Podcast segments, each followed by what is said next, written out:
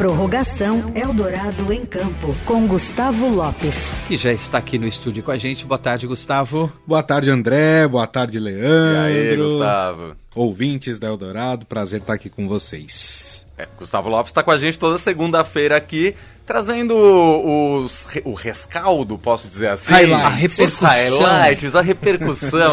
era essa palavra que eu estava procurando. Ele está aqui para repercutir o programa o de ontem. programa de ontem, Eldorado em Campo, todo domingo, 8 horas da manhã, com Gustavo Lopes e Raíssen Abac.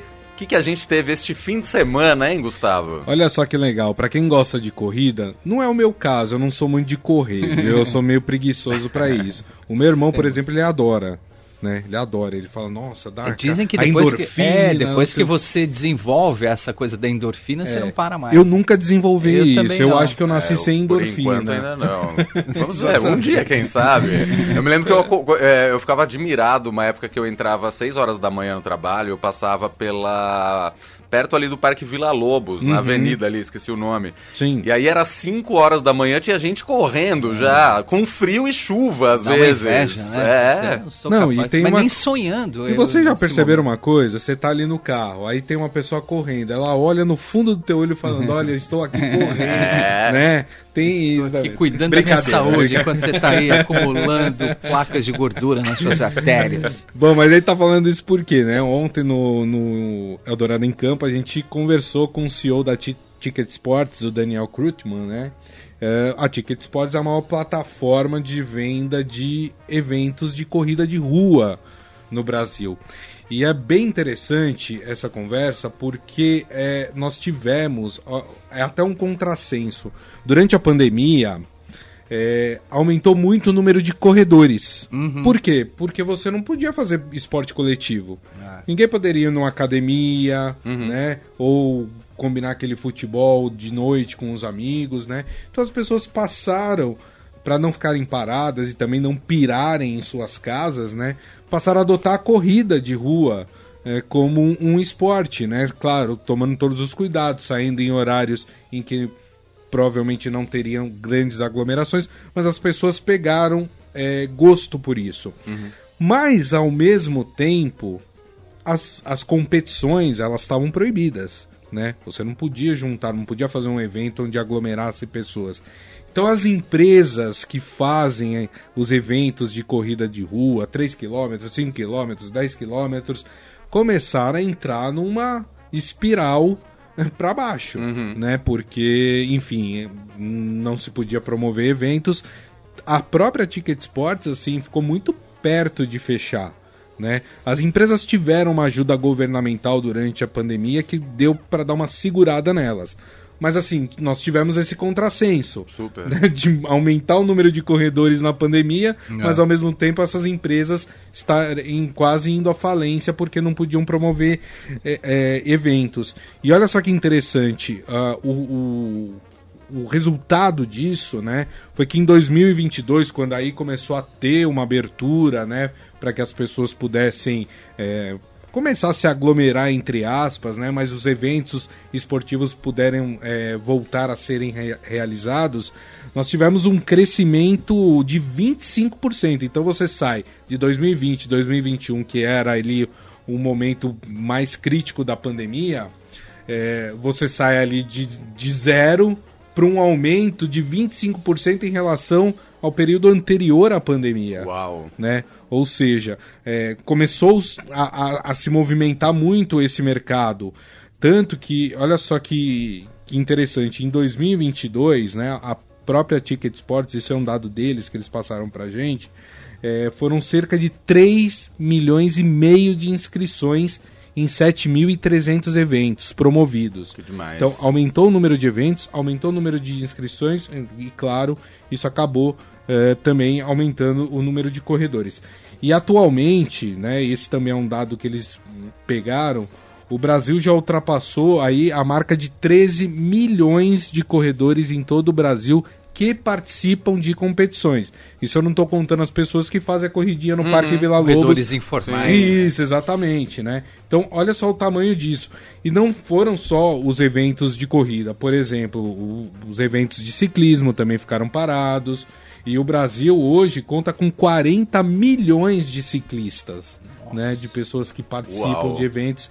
Então, é, para você ver, é um mercado muito, muito grande, muito recheado de, de, de oportunidades e que agora voltou com tudo, assim. É, teve há pouco tempo aí a Maratona do Rio de Janeiro, teve mais, teve um número de inscritos, de participantes maior do que a São Silvestre de 2022, que Ô, ainda louco. era daquela daquele período que, que o pessoal ainda tava com um pouco de medo, a gente tava Sim. saindo, tá no finalzinho da pandemia, né? Enfim, finalzinho não, né? Porque a pandemia não terminou, ela tá aí, inclusive tomem cuidado porque a Covid aumentou aí os casos de Covid aí pelo país.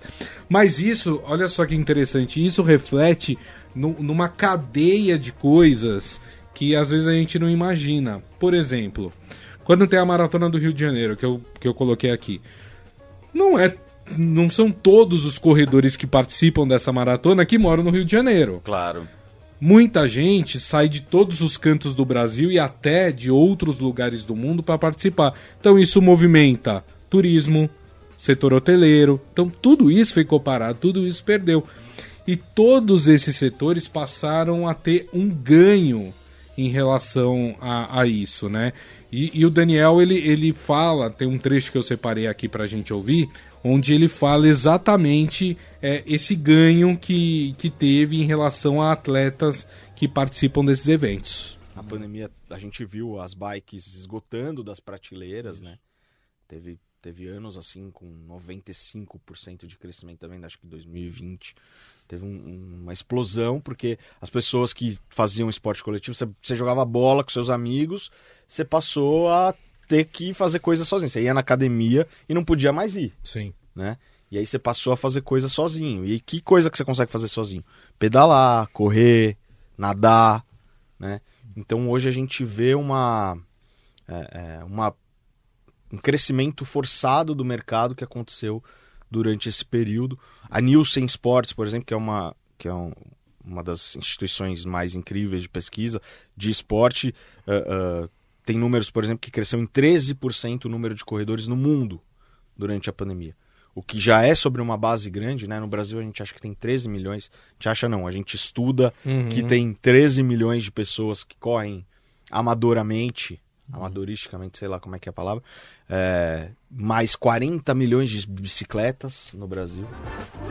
Uau, é muita coisa, Que é hein? aquilo que a gente estava falando, né? E tem já um dado já de, do primeiro semestre de 2023 que houve um aumento de 15% do número de eventos de corrida de rua, ciclismo de rua. Então, é, vem numa, numa crescente grande. E, e engraçado, né? Eu peguei um dado aqui também da Ticket Sports que mudou um pouco o perfil do público que está participando agora desses eventos, depois da pandemia. Por exemplo, vocês sabem qual é a média de idade das pessoas, da maioria das pessoas que participam, por exemplo, de corrida de rua? Não faço a menor ideia. 40 anos de idade. Parabéns, André. Você ganhou uma paçoquinha.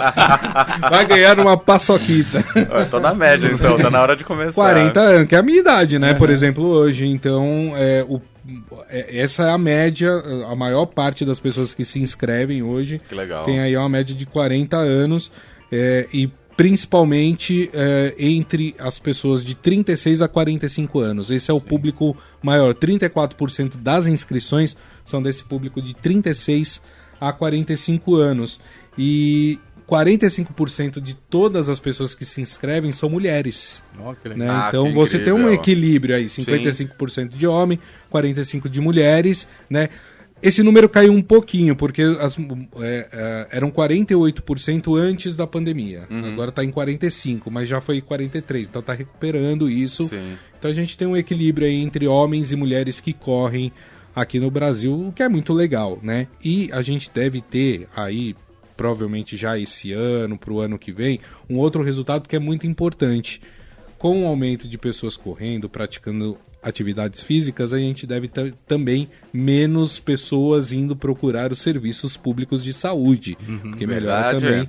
a, a saúde das pessoas. Então é um dado muito. é, às vezes a gente não percebe como um, um simples. um- uma, uma simples modalidade, né? Corrida de rua, ela pode movimentar a economia de um país, né? Melhorar os índices de saúde de um país. Então, isso é bem importante. A gente abordou bastante sobre isso. E aquele alerta que pode ser óbvio para muita gente, mas que não custa, né? Quem pretende começar a praticar a corrida de rua, que procure uma orientação adequada antes, porque não é qualquer tênis, por exemplo, que você pode usar para correr. Você pode usar, mas você vai se machucar provavelmente, dependendo do, do tipo de, de tênis, até do vestuário mesmo, né? que Aliás, o, o, o Aulo Selmer, nosso colunista aqui, Uhum. sempre fa- fala sobre isso, É. né? É importante quando você vai correr ou participar de uma prova ter planejamento antes, Uhum. né? Ter a instrução de um preparador físico, que é muito importante. Exatamente. E claro, antes de começar qualquer atividade esportiva, fazer aquele check-up para verificar se está tudo bem na, na saúde, né? Não É. vai sair correndo aí no fim de semana, ou, ou mesmo jogar um futebol. Uhum. Ah, faz cinco anos que eu não jogo futebol. Ah, o pessoal convidou, vou, vou. Não, não É. Vai é correr assim. na esteira primeiro, amarrado, do aquele monte de fio, com o médico do lado. Isso, Exatamente. Vai ver como tá o coração, a pressão, né? O joelho. Joelho, exatamente. Fazer os exames ortopédicos também, que É. são super importantes nesse caso. E como você falou, os equipamentos também, sempre os equipamentos adequados. E outra Para coisa, que você não tenha problemas. não sair correndo que nem louco, antes sem antes alongar, não é mesmo? Dar Sim. uma aquecida. Isso é uma coisa que o pessoal dos testes ergo- ergométricos devia pensar, né? Fazer a gente subir na esteira frio, Isso. sem alongar nada e sair que nem um louco. né? Olha, é uma vergonha. Meu último teste ergométrico eu aguentei cinco minutos. Olha, A vergonha, Eu né? também, por aí. O, o teste, o meu teste foi bom, foi tudo certo, o coração tá bom, mas o fôlego, meu amigo, acho que eu devo ter chegado aí nos cinco minutos também, na hora da, da corrida braba, não, difícil. Muito bom. Então, para quem quer ouvir a entrevista completa novamente, ou quem perdeu e quer ouvir,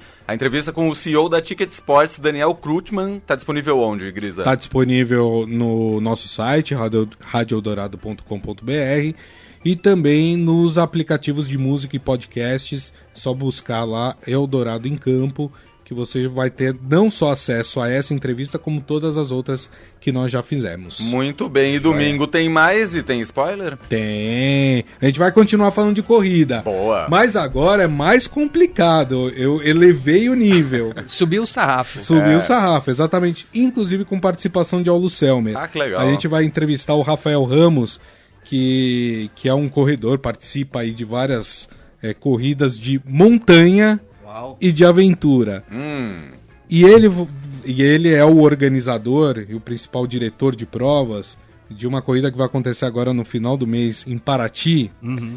que são mais de 100 quilômetros. Hum, São mais de 30 horas de corrida. Quem é que encara, hein?